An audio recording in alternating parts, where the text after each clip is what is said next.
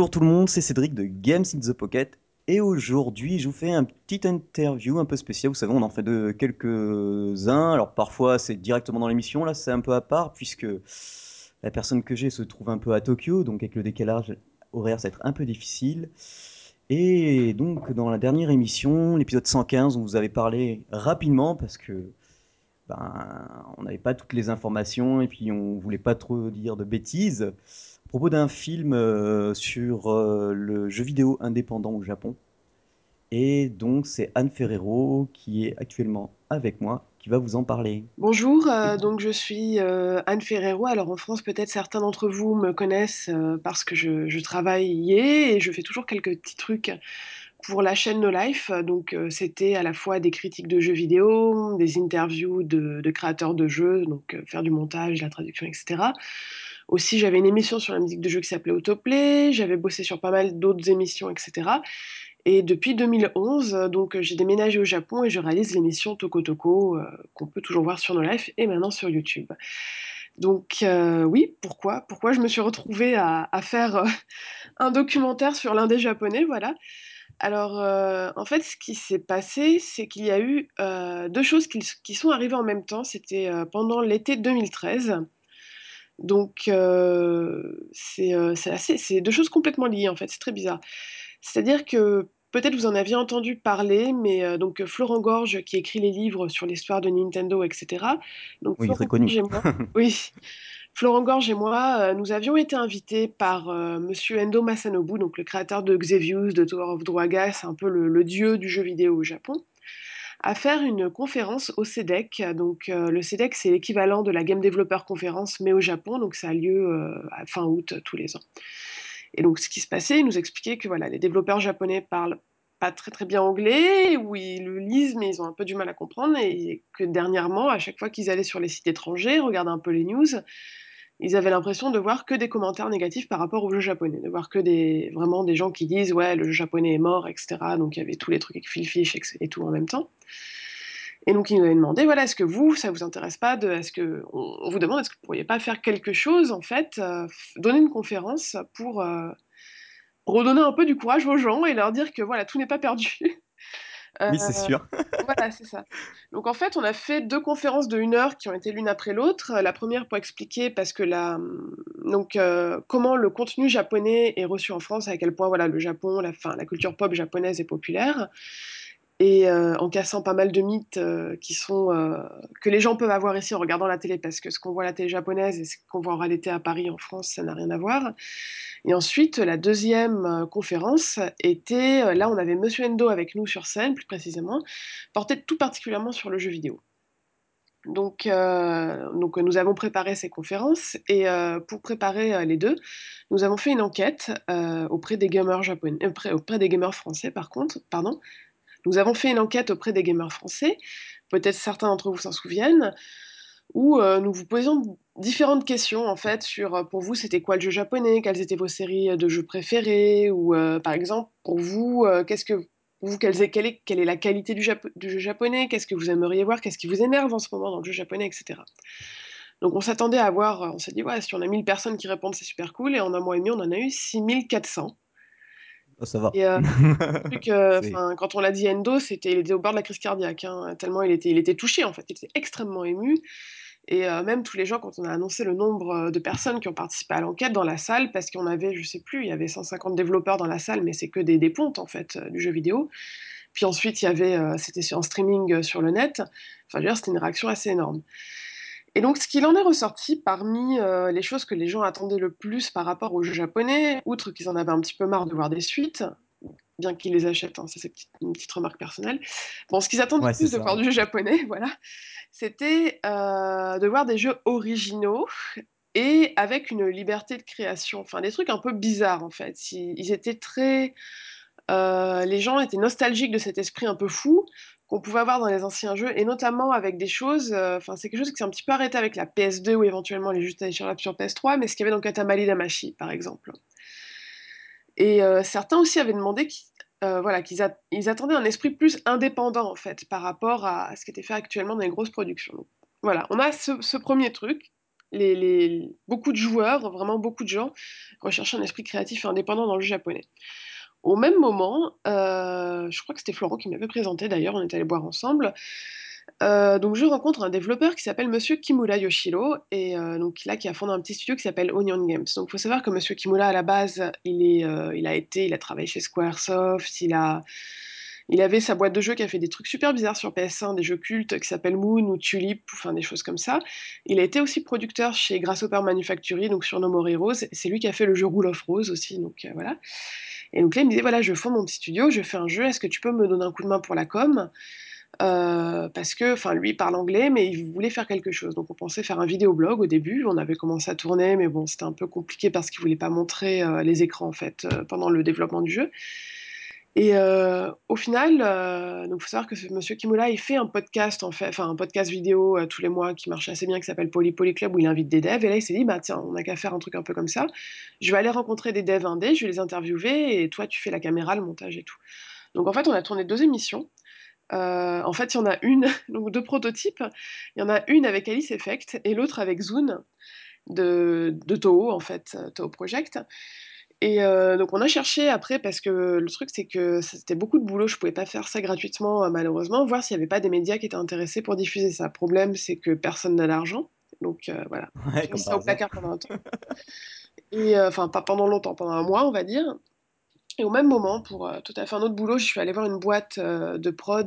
donc c'est une boîte de production qui se trouve à Tokyo, où dedans il y a des, enfin, qui est fondée par des Français.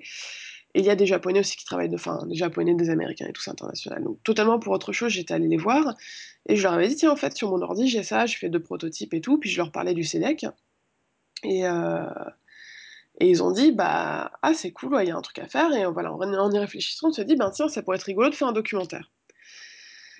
Et euh, c'est comme ça que ça a commencé, et on a fait le premier tournage au Tokyo Game Show 2013, il y a deux ans.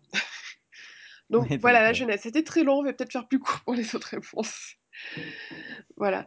Euh, donc c'est comme ça que c'est né. On a tourné pendant deux ans, alors sans savoir du tout où on allait, puisqu'on a commencé à connaître les développeurs. Enfin, moi en fait, j'ai, euh, je veux dire, au début, je connaissais Monsieur Kimura, Alice Effect, et puis deux, trois personnes. euh, à force d'aller dans des meet-up comme euh, Picotachi au Pico Pico Café. Et euh, voilà, de fil en aiguille, euh, j'ai commencé à rencontrer plein de gens à droite à gauche, plus ou moins connus, donc il y a des vétérans, des étudiants, etc. On a fait tous les événements qui ont eu lieu à Tokyo et à Kyoto, euh, enfin pratiquement tous, je pense 90%. Donc ce qui est le Comiket, Dejigehaku, Beat Summit, etc. Et donc voilà, on a des terras entiers de rush dont on doit faire un documentaire de 90 minutes. Ah ouais, c'est, il va falloir couper, Ah ouais, là, c'est trancher et à ce faire une belle niveau-là. sélection, C'est-à-dire qu'en interview, alors voilà, le truc c'est qu'on a sorti un teaser là il y a deux semaines lors de la soirée Indie Stream euh, qui était euh, au Tokyo Game Show. Euh, on a, je crois, on voit 27 personnes dans le teaser. En fait, on en a interviewé beaucoup plus. C'est juste que comme là on a un montage, on n'est pas encore sûr de savoir voilà qui on va garder, qui on va couper ou quelle personne va plus ou moins parler. Donc voilà, je peux pas encore donner tous tous les noms. Mais par rapport aux gens qui sont dans le teaser, donc euh, peut-être certains ont reconnu, donc y a Zune, qui est quelqu'un de la scène d'origine, et il y a aussi des gens des Indés. Donc, euh, c'est-à-dire que le documentaire, il va traiter majoritairement de la scène indé, en fait, qui, naît, qui est en train de naître, qui a commencé à naître il y a deux ans au Japon, et voir comment se porte la communauté. Euh, donc expliquer en quoi la situation au Japon est complètement différente que la situation scène indé qu'on a aux États-Unis ou en Europe, et surtout, on ne peut pas expliquer, on ne peut pas parler de la scène indé au Japon si on ne parle pas de la scène Dojin Game, euh, qui est là depuis les années 80. Donc euh, je vois quand on a... Là, il y a certains sites qui ont parlé du teaser, où il y a déjà où des forums, les gens se plaignent euh, que ça ne parle pas du Dojin. Si, si, si, si, ça va parler du Dojin. Donc voilà. Donc par exemple dans le teaser on peut voir donc il y a des vétérans comme Igarashi Koji donc Iga de Castlevania qui est là fait son Kickstarter. Il y a Inafune, il y a euh, Aizu qui est la, donc le président de Inti Creates qui est la boîte qui en fait développe euh, Mighty Number no. 9, Bloodstain et plein d'autres trucs. Euh, Il y a Q Games avec Dylan Cuthbert, qui est la plus grosse boîte de indé à Kyoto, c'est un peu les leaders. Donc, y a lui, Dylan, qui est un ex-Nintendo. Il y a aussi euh, euh, il y a Vitei, il y a pas mal de choses. Il y a l'équipe de la Moulana, donc Nigolo, qui sont euh, vraiment des vétérans sur la scène indé japonaise. Euh, il y a des tout petits, il y a des nouveaux en fait, des outsiders qui ont débarqué, on ne sait pas où, euh, et qui sont signés par Devolver, comme euh, Mopin. On a aussi des gens qui font du visual novel comme, l'équipe de Fata Morgana, enfin on a vraiment beaucoup, beaucoup de choses. Vraiment des gens qui tombent dans le jeu indé, complètement par hasard en se disant: «Ouais tiens, je vais essayer de développer un truc», donc voilà. Et donc il y a pas que des japonais, il y a aussi, des étrangers. Donc par exemple, Friend and Foe, l'équipe qui développe Vayne, heu, un truc qui est très, très attendu sur PS4. Heu, on a, enfin, il y a vraiment un peu tout parce qu'en fait les gens se côtoient tout simplement. On peut pas, heu, je veux dire les les gens interagissent tellement entre eux que ça serait bête de de dire: «Non, on prend pas les étrangers dans le documentaire». Bah oui, bah, il y a aussi, celui qui a fait le jeu Okoni là Oui qui voilà, Alice Effect, heu, enfin Ouais, Alice Effect, heu, voilà il qui est de enfin, c'est c'est-à-dire il que a vraiment son monde à lui quand, heu, on voit vraiment que c'est Voilà. c'est bien space, Et même les meet-up en fait, heu, indés, les 2 grosses soirées indés qui existent à Tokyo et même celle de Kyoto sont en fait organisées par des étrangers. Même si c'est des japonais qui enfin c'est moitié étranger, moitié japonais pour les visiteurs, c'est organisé par des étrangers. Donc Joseph, du Pico Pico Café qui développe, heu, Vogue Satron et Pico 8, heu, enfin ensuite Tokyo Indie c'est Alvin, donc heu, Dot Warrior Games, qui a fait un jeu qui s'appelait, j'ai des trous de mémoire. Bon bref, cherchez Dot Warrior Dot Warrior Games et donc voilà. Mais en fait, peut-être la particularité de ce documentaire, c'est qu'on s'intéresse pas seulement bien sûr on a des interviews développeurs, mais en fait on allé voir tout ce qui gravite autour. Donc c'est-à-dire les journalistes, ce sont aussi les les éditeurs spécialisés indés, les gens qui s'occupent de traduire les jeux indés, pour l'occident. C'est les pla ce sont les plein. plateformes en fait comme, bon Sony, Microsoft et cetera. Et puis aussi voilà d'autres, d'autres gens qui sont un petit peu autour de tout ça, qui vont donner leur avis, donc des profs de fac, et plein de de choses comme ça. Oui, puis je pen je pense qu'on aura, certains retours d'expérience, la difficulté de peut-être d'exporter les jeux, Voilà, ça, même des fois sans traduire parce que Oui. enfin c'est tout bête, mais sur iOS par exemple, il y a y a des shmups que j'ai, ils sont même pas traduits en Mmh. Ils sont même pas traduits en en anglais. Bon moi j'ai quand même des bases de japonais, mais Oui. je veux dire, heu, moi je sais pas si le jeu il cartonne, je l'ai payé je crois même pas un Mmh. euro, et et et c'est excellent, mais il y a aucune traduction Oui, et voilà. même le menu sur iOS, il est sur iTunes, il est pas traduit, mais c'est pas grave, on comprend. Il est c'est tout est facile à comprendre, c'est fait de telle sorte que un peu comme, heu, quand j'étais plus jeune que je lisais, heu, quand je je je je connaissais pas encore le japonais, heu, que je lisais des mangas en japonais, enfin je regardais les images et j'apprenais au fur et à mesure. Mmh. C'est c'est c'est explicite à ce niveau-là. Oui, enfin, je veux dire, c'est comme quand nous on jouait à des jeux japonais qu'on comprenait pas, hein, ça reste, heu, ça. tout à fait pareil. Donc évidemment, on va parler de de plusieurs problèmes puisque le documentaire, il est fait pas seulement pour les étrangers, il est fait aussi pour les japonais. C'est vraiment un truc, heu, que enfin, heu, auquel j'accorde beaucoup d'importance parce que enfin, je veux que ça serve à quelque chose en fait, tout simplement.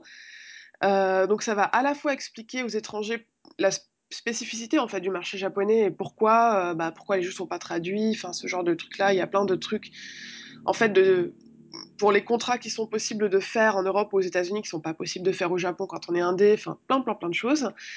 Et heu, voilà aussi pour les japonais, heu, parce qu'il y en a plein qui enfin la scène indé est pas connue au Japon en fait, non plus pour l'instant donc voilà. Et donc il y a autre chose que je voulais préciser parce qu'on pose beaucoup de questions.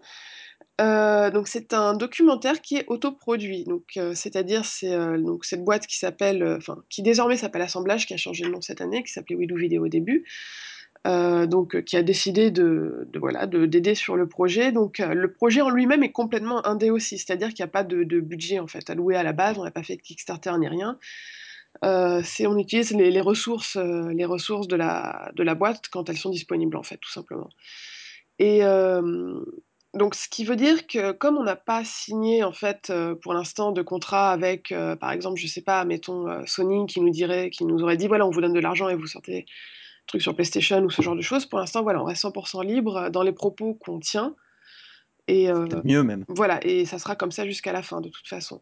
Donc on n'a pas de de parce qu'on a vu dernièrement, tu par exemple, je pense que les gens ont entendu parler des documentaires qui sont, financés par Valve et cetera sur les jeux Ouais, qui sont c'est sur pas Steam, enfin bon, voilà. Il y Et a pas de crédit quoi de derrière, c'est Voilà, donc ça reste et ça reste pour l'instant 100 % indé et heu, donc heu, pour ce qui est des plateformes, on est en train de travailler dessus. Heu, le but du jeu, c'est que ça sorte, sur un maximum d'endroits. Donc ça sera très probable probablement en téléchargement sur plusieurs plateformes à pas cher et si on peut avoir, voilà, non seulement pas seulement enfin, pas seulement des trucs PC, mais aussi peut-être, d'autres occasions, enfin d'autres plateformes type console. Bien sûr, si on peut avoir moyen d'avoir des diffs, télé, pourquoi pas, bien que je sais enfin, je me doute bien que le sujet, ça va pas intéresser énormément de de de chaînes parce que c'est trop Bah, Si, sans doute Arte ou France 5. En Fr- C'est France 5, ils font pas, ouais, pas mal encore de. moi je enfin, j'ai j'aimerais bien Ouais. j'aimerais bien, mais je je pense que là, ça va encore trop, heu, c'est pas assez généraliste, en fait, pour ce type de chaîne. Heu, mais ça serait j'es j'espère, tu vois? Si j'ai enfin, après ça, c'est peut-être mon mes a priori, mais donc voilà et et surtout, voilà, si on a moyen évidemment, donc peut-être je je s'il y a des gens intéressés dans la salle, heu, de diffuser ça, heu, de faire quelques projections spéciales, lors de la sortie, donc au Japon ou dans d'autres pays ou bien diffuser ça lors, d'events, en fait, tout simplement, d'events de jeux vidéo. Ah, ben oui, ben. Voilà. putain, Ouais, 2016, janvier. Oui. Ça. C'est, ouais, une date, c'est, une date sûre ou. euh, par Heu, bah, elle oui, c'est une date sûre parce qu'en fait, on est comme, heu, justement, on est en train de voir avec des events et enfin, je peux pas en parler, mais et cetera, voilà, enfin, bon, après, ça fait un quand même un moment qu'on travaille là-dessus, on a on aimerait bien passer à autre chose, donc voilà, on oui, on bah s'est oui, mis on s'est deux ans. euh, mis une date pour, nous motiver, hein et pardon et ensuite, heu, oui, alors, ah, pour les langues aussi, donc à la base, heu, ça va sortir en japonais et en anglais. Ouais, c'est bien. Heu heu, voilà. Le français, c'est peut-être pas tout de suite, en fait. Ça va dépendre, de si on arrive à récupérer, heu, des sous par les ventes ou bien du budget, heu, ailleurs.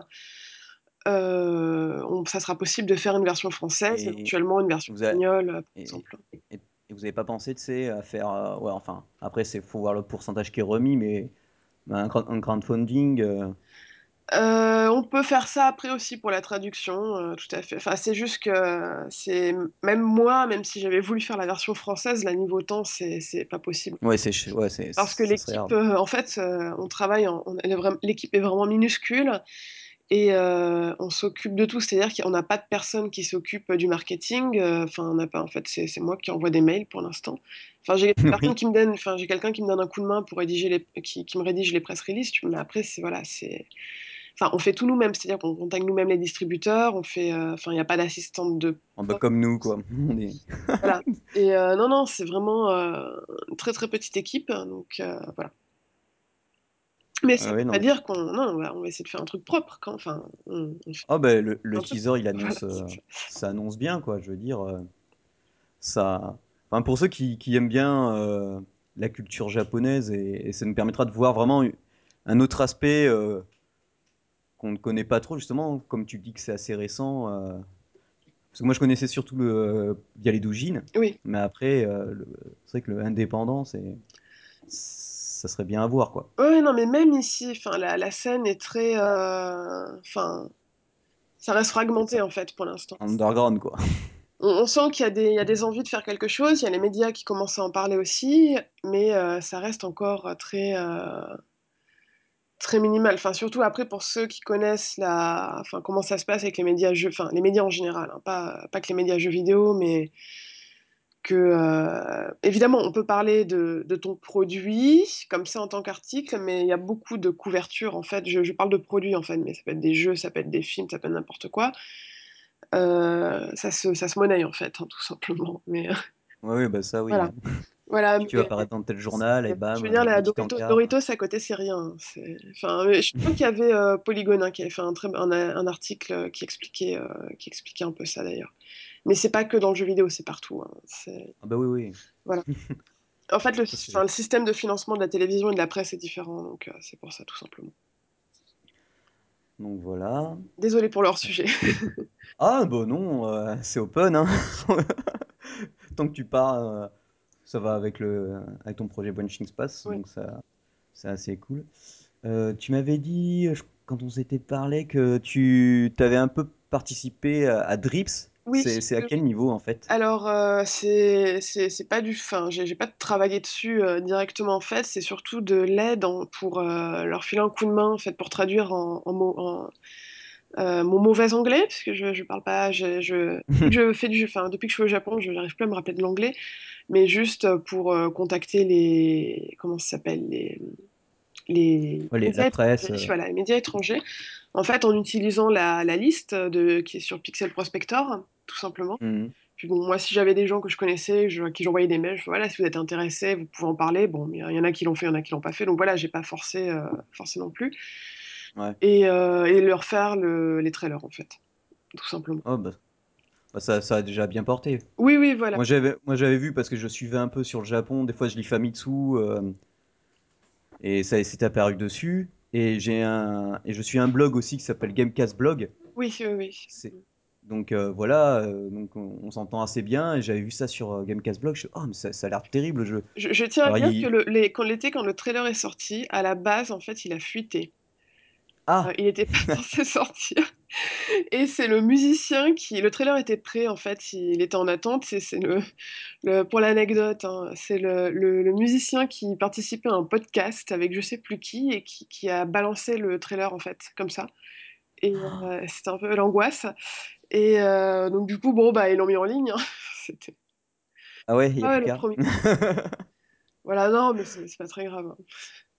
Parce que c'est vraiment un jeu qu'on adorait. Et Mm. même des personnes, euh, quand on l'a présenté dans le podcast, après on a eu pas mal de retours et ils nous ont demandé. euh, parce que bon, il y a beaucoup de gens qui rechignent à payer euh, 3 euros pour des jeux. Oui, oui, oui. Mais là, euh, les gens, ils étaient ravis. À chaque fois, j'ai eu que des bons retours. C'était assez sympa. C'est vrai que le jeu, il est, bah, il est, c'est sympa. Quand tu mets, t'as ton boulot, ça marche tout seul. En plus, tu vis, tu vis un peu une petite aventure. Tu regardes pendant ta pause déjeuner. C'est vrai qu'on a vraiment tous adoré, quoi. Mais euh, ouais, non, mais on dit que les gens euh, payent pas les jeux en France, mais c'est encore pire au Japon, hein, sur, enfin, sur mobile. hein, euh, il y a tellement de, de free-to-play que c'est, Oui, c'est ça. c'est vraiment pire qu'en Occident. Alors nous déjà, euh, dans, dans le podcast, on se plaint des free-to-play parce qu'on en a quand même pas mal en Europe, mais quand je vois la liste qui sort au Japon, je vois, bah, pareil, sur Famitsu Mm. Ah ouais. Gamecast, euh, je vois, je vois le jeu, je fais ah, et puis je regarde, je fais free-to-play, donc déjà j'ai un petit a priori. Le les rares qui, qui fonctionnent euh, et que j'adore et, et que j'ai, à qui j'ai donné des sous, euh, ben, ces jeux de Sagakushi, euh, Mm. Terra Battle, là encore ça va, mais bon, il y en a, c'est vraiment abusé. c'est- moi je préfère payer pour un jeu. C'est euh, c'est assez, euh, c'est assez effrayant hein, de, de voir comment ça se passe euh, ici. C'est beaucoup plus. euh, En fait, peut-être si le, enfin, le, le Japon a peut-être pris du retard en fait niveau console, mais c'est juste sur le niveau, au niveau de l'évolution du marché mobile, ils ont une avance, peut-être pas dans le bon sens d'ailleurs, mais ça va plus, c'est allé beaucoup plus vite qu'en Occident en fait, tout simplement parce qu'ils ont, euh, enfin, ils avaient déjà un long euh, background de, de jeux sur mobile en fait, parce qu'à la base, euh, enfin, c'était avant les smartphones, leur téléphone mobile était beaucoup plus évolué que les téléphones qu'on avait en Occident, enfin, ne serait-ce qu'avec le iMode euh, qu'ils ont eu au tout début, Oui, etc. Et c'est qu'ensuite, à partir du moment où il y a les smartphones qui sont arrivés, surtout l'iPhone, ils ont, enfin, le, le passage vers le smartphone a été, s'est fait extrêmement rapidement. Donc voilà, ça c'est. Et surtout, ils ont, c'est c'est bête, hein, mais c'est le- le- les temps de transport pour aller bosser ou à l'école. oui, bah c'est Ça, ça. c'est. ouais, un peu comme ceux euh, qui, euh, selon les endroits où ils sont en France, ils ont le métro, euh, Oui, voilà, c'est ça. Bah, sauf qu'au. Japon, c'est, enfin, je veux dire, à à- enfin, maintenant je pense que ça va, enfin, à Paris, mais euh, il y a quelques années à Paris, tu peux, pouvais, enfin, t'éviter de sortir ton iPhone dans le métro, tout simplement. Ouais, c'est ça. Au Japon, euh, au Japon, tu dors avec ton iPhone allumé dans la main. Euh, c'est le chef de gare qui travaille au terminus, tu vois, et ton iPhone est toujours là. Donc, euh, enfin, c'est quand même le pays où les gens réservent leur table à Starbucks en posant un téléphone sur la table et ils vont chercher leur boisson et ils reviennent en Ouais, tu fais ça en France, t'as plus rien. Donc euh, voilà, c'est, euh, il y a des fac- c'est bête, hein, mais il y a ce genre de facteurs là aussi. Ouais, bah je le vois bien parce que j'ai- il y a un autre blog que je suis, c'est un, ça s'appelle un Martiniquais au Japon. Ah Donc oui, nous euh, raconte qui euh, c'est. et, et Gérard et Gérald et il est, c'est énorme quoi. C'est, il non, montrait euh, une sorte de brocante. euh, la personne elle était pas là, elle avait mis les prix et les gens ils laissaient la monnaie, ils Oui, partaient avec mais le ça, produit. ça, Tu fais ça en France, t'as rien. euh, la campagne, ça se fait souvent. hein, ça s'appelle les, les magasins désertés. Enfin, c'est juste en fait des cabanes, des, des petites cabanes où les gens ils mettent les légumes et ils disent voilà, euh, enfin le panier coûte euh, 300 yens ou 400 yens et puis les gens ils laissent leur, il y a une petite tirelire et ils mettent les sous dans la tirelire. Et c'est normal. Oui, voilà. Oui, voilà, pour eux c'est normal. Mais je crois ouais. qu'on a fait à Désolée, peu près le c'est complètement parti hors sujet hein, sur la. Oh, bah non, mais euh, on a pas mal de poditeurs qui, qui, qui sont de notre génération, donc ça, ils aiment bien. On parle de tout, on n'est pas, on est, on n'est pas fermé. Nous, nous c'est pareil, on est complètement indépendants, on se finance tout nous-mêmes. euh, On n'a pas de. Donc c'est quand ça part, tant que c'est intéressant, euh, la discussion après. Donc voilà, ben, J'ai tu fait as le autre tour chose, de ce que je pouvais dire pour l'instant, en oui? fait, tant qu'on n'a pas plus avancé dans le Ah oui, montage, c'est je heu, me on doute. donnera la liste, en fait, des gens, un petit peu plus tard et donc bah, voilà, pour savoir s'ils vont rester dans le montage et tout simplement parce qu'il y a des gens, où il faut demander l'aval de leur entreprise avant, enfin ce genre de Ah oui. de de petites joyeusetés. Mais c'est c'est enfin, je veux dire, c'est que c'est normal et non, non, mais je pense que de toute façon, on va mettre, enfin le mois prochain, il y aura des enfin, d'ici la fin d'octobre ou début novembre, on on mettra en fait des updates, heu, par rapport au documentaire et heu, voilà, je donc Ouais, parce que attendant janvier, c'est janvier, c'est proche quand même. oui, oui, non, C'est loin et proche, c'était quoi. c'était c'était déjà, enfin un tel rush pour faire le teaser que là, enfin bon, voilà et donc voilà, en attendant, j'invite tout le monde, hein, tant qu'on tant qu'on y va, sur la sur la fin, je peux faire de la pub, donc voilà, si, si vous souhaitez, heu, partager le teaser, en parler sur les réseaux sociaux, ce sera tout à fait le bienvenu, y compris sur vos blogs ou n'importe, donc heu, voilà et parce que tout simplement, les développeurs japonais sont extrêmement contents, de voir qu'on parle de leurs jeux à l'étranger. Ah oui, Voilà. ça mais ça, je me doute, oui, ça fait toujours plaisir. Mais déjà, ils sont enfin, déjà avoir une couverture, enfin, à part les gros indés, mais pour les petits indés, déjà être dans un média japonais, ça relève du du ça relève du miracle. À la limite, sur les sur certains blogs connus, ils sont sont déjà méga contents, comme Gamecast. Ouais, Mais être dans un média étranger, c'est c'est vraiment la la l'apothéose. consécration, voilà. Mais normal. non, non, voilà, il y a des gens qui sont dans le teaser aussi, leurs jeux sont sortis, enfin, dès qu'on donnera les noms, en fait, heu, voilà, n'hésitez pas à aussi aller voir ce qu'ils font, il y a beaucoup de jeux qui sont chez Playism, voilà, je peux je peux déjà en parler, ça, c'est pas gênant. Il y a beaucoup de jeux qui sont chez Playism, d'autres qui vont sortir. Par exemple, il y a, le nouveau jeu de donc de Kimura-san, donc Million Onion Hotel est un petit peu beaucoup en retard en ce moment, mais il devrait sortir et là, il en sort un bientôt qui, heu, qui s'appelle, heu, Le héros Yamada-kun, qui est une espèce de parodie de Dragon Quest, Druaga. Tout est les musiques et les bruits sont faits à la bouche, c'est très bizarre et Ah oui. heu, voilà, non, non, il y a il y a pas mal de gens là qui qui qui sont sortent leur jeu bientôt donc voilà, comme, Maupin, le fameux, Maupin qui a été signé par Devolver Digital, qui est censé finir son jeu en octobre. Donc Ouais, heu, il a il a encore voilà, 30 mais jours, pour je veux dire, à lui, il peu est près, je me fais pas je me fais pas de soucis pour lui, heu, il est, enfin, je veux dire, il est entre de bonnes mains, son jeu, il est est très, très bien aussi donc voilà. Non, non, mais il y a vraiment plein de gens qui font des on a tout en fait, l'avantage c'est qu'on enfin, je veux dire, dans le documentaire, on a à la fois des shoots, heu, du visual novel, heu, on a, enfin des jeux de plateforme, des puzzles, on a un mec qui fait un moteur de jeu de baston en fait, enfin qui est EF12, un projet complètement fou que ça fait plus de 10 ans en fait qu'il travaille là-dessus, fait enfin bon, ah bah, ça devrait aller. plein, plein, plein de choses, hein, donc voilà. Ouais et pour ceux qui connaissent pas, Playism à la base, c'est un site qui regroupe, Oui, beaucoup de doujins, heu, enfin en en japonais, il y a une aussi une version, anglaise, oui, maintenant. Et parce que moi j'ai souvent acheté des jeux avec eux, je discute aussi souvent avec eux sur Twitter. Et ce qui est pas mal, c'est que pour ceux qui sont sur PC aussi, heu, quand vous achetez le jeu sur Playism, ils vous donnent aussi gratos le compte le le code Steam. oui, Un un peu comme, heu, si vous voulez Humble Bundle, Mmh, tout à fait. En fait, Playism, donc ils sont, Playism, c'est une branche, d'une boîte de localisation, enfin, de marketing qui s'appelle Active Gaming Media et donc il y a quelques années, ils ont ouvert un petit département, je crois qu'ils étaient 2 ou 3 dedans au début, bon maintenant c'est un peu plus gros, heu, donc qui s'appelle Playism où à la base, heu, c'était heu, c'est fait pour, c'était fait pour traduire et sortir au Japon des jeux indés étrangers. Et ils ont commencé à faire l'inverse aussi, donc sortir des jeux japonais, à l'étranger, donc c'est maintenant, leur, leur activité principale. Et donc ils s'occupent aussi de Kickstarter sur des jeux comme La Mulana ou Project Nightcry et Heu, donc voilà, ils ont plein de trucs cool, ça être sur PC, sur PS4, heu, parce que c'est eux, en fait, qui s'occupent de pas mal d'indés qui passent sur PS4 actuellement.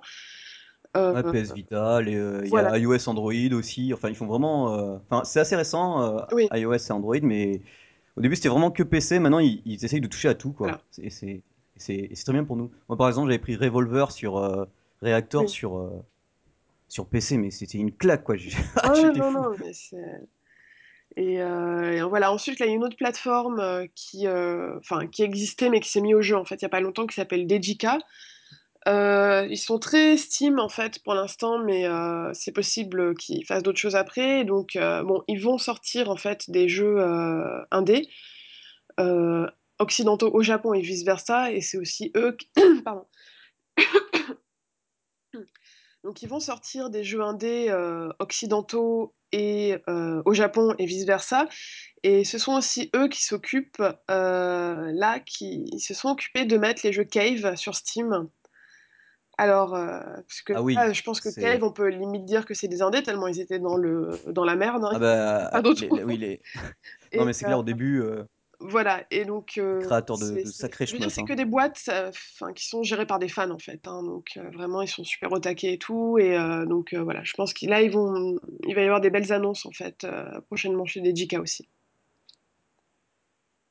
Eh bien, c'est nickel, tout ça, ça. Voilà. Tu vois, tu nous apprends même des choses, c'est cool. Oui, oui, non, mais après, enfin, je connais, je connais les gens, forcément. Donc, euh, Oui.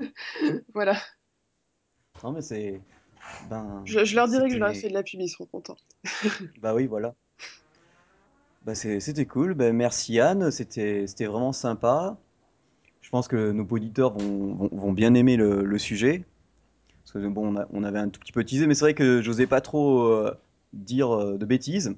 Non, Donc, non, y a euh, pas, y a pas de problème. quand, quand, quand j'en ai parlé dans, dans le podcast, et même au début, j'avais carrément oublié le titre, alors euh, je l'ai je l'ai dit à la fin de l'émi- vers la fin de l'émission. Enfin, c'est en- c'est Donc, ça, en général, quand on enregistre le soir euh, vers 20, 20 21h et qu'on a- approche les 23h, c'est c'est un peu out. Voilà, donc je répète le titre du coup, parce que moi je ne l'ai pas dit non plus. euh, donc euh, voilà, c'est euh, ça s'appelle euh, Branching Passes, avec euh, mon fabuleux accent anglais, et qui a un sous-titre qui s'appelle euh, Journey into euh, Japanese Independent Game Scene, donc euh, un, un voyage dans la, la scène indé japonaise. Eh bien, merci beaucoup Anne, et puis euh, bah, sûrement une prochaine. Oui, à la prochaine sûrement.